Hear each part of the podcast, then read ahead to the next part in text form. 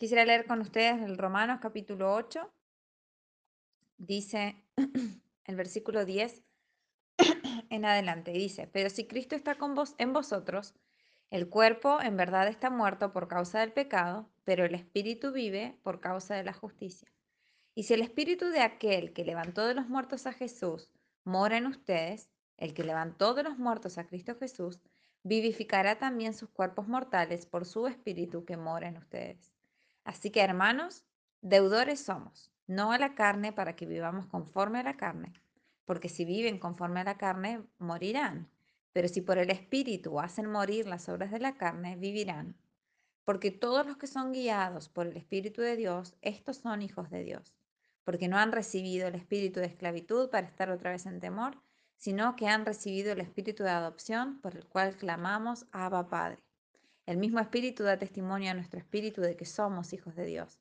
Y si somos hijos, también herederos. Herederos de Dios y coherederos con Cristo, si es que padecemos juntamente con Él, para que juntamente con Él seamos glorificados. Hasta ahí nada más. Eh, es hermoso poder pensar primeramente que tenemos una realidad en nuestros cuerpos, el apóstol Pablo lo habla durante todo el libro de Romanos, que vivimos una realidad, que es una realidad humana, que es una realidad de nuestro cuerpo, nuestra carne, una ley del pecado, que es como la llama él. Y, pero lo cierto es que en este versículo ella comienza a decirnos que nosotros, por más de que tenemos esta ley del pecado que está en nuestro cuerpo, tenemos una ley mayor que está en todos aquellos que vivimos según el Espíritu y esta ley mayor es la de la vida, la del Espíritu del Señor, la libertad que viene dada con Él. Y es hermoso ver que, aunque como dice el texto, es cierto que el pecado está en nosotros y trae muerte, nuestro espíritu vive por causa de Cristo y de su justicia, ¿no?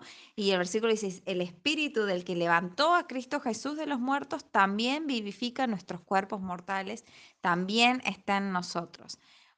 Eh, quisiera que pudiéramos pensarlo unos minutos solamente, ¿no? El Espíritu Santo, que fue el que levantó de los muertos a Jesús, está en ti hoy. Ese mismo Espíritu es el que le da vida a nuestro, a nuestro cuerpo, a nuestra carne, a nuestro ser. Ese mismo Espíritu es el que nos ha dado una nueva oportunidad, una nueva esperanza. El mismo Espíritu que fue capaz de vencer la muerte es el que habita hoy en nuestro corazón y es a través del cual tenemos acceso al Padre y es a través del cual hoy disfrutamos los beneficios del Señor. Cuando podemos pensar y reflexionar sobre la dimensión de lo que vive adentro nuestro, de lo que mora en nuestro ser, la dimensión de este espíritu que está en nosotros, Pablo dice en el versículo 12, así que hermanos somos deudores, tenemos una deuda.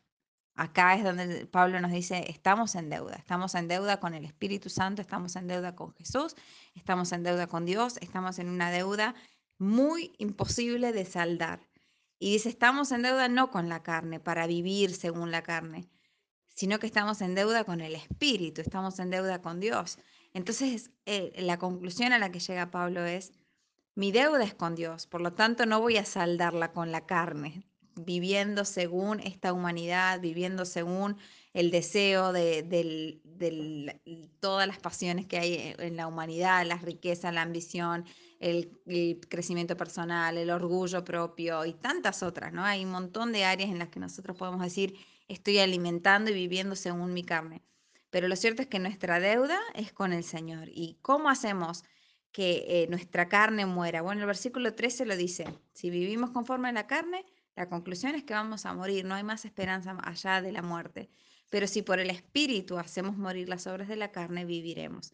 Es decir, que la única manera que tenemos para hacerle frente a nuestras, a nuestras acciones humanas y a nuestra carnalidad y a las obras de la carne, como las llama el apóstol Pablo, que son aquellas que salen de nuestros propios deseos desordenados, es a través del el Espíritu Santo.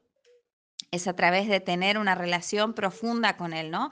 Y dice el versículo siguiente, todos los que son guiados por el Espíritu de Dios, estos son hijos de Dios. Es decir, que nuestra relación con Dios nos convierte verdaderamente en sus hijos y luego de que tenemos esta posesión, entonces ahora adquirimos un nuevo nivel, una nueva relación en profundidad con Él. Y ahora menciona que ahora tenemos la posibilidad de llamar a Dios nuestro Padre, nuestro papito, ese Padre amoroso, eh, esa posibilidad de ser hijos de Dios y dice de ser herederos de Dios y coherederos con Cristo.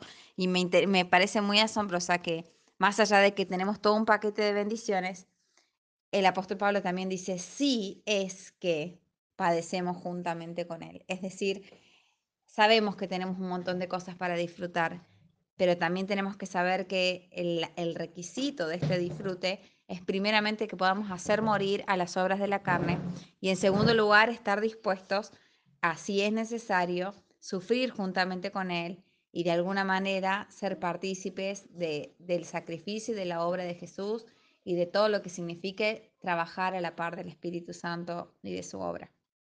Ahora, sigue, síganlo leyendo. Más adelante el apóstol Pablo va a seguir diciendo, nada, ninguna de estas aflicciones que podamos vivir acá se comparan con la excelencia y con la gloria y con el poder de estar con el Señor.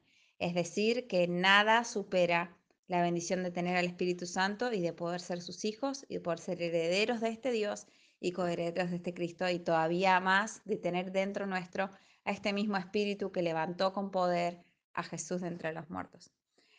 Que el Señor los bendiga y seguimos conectados.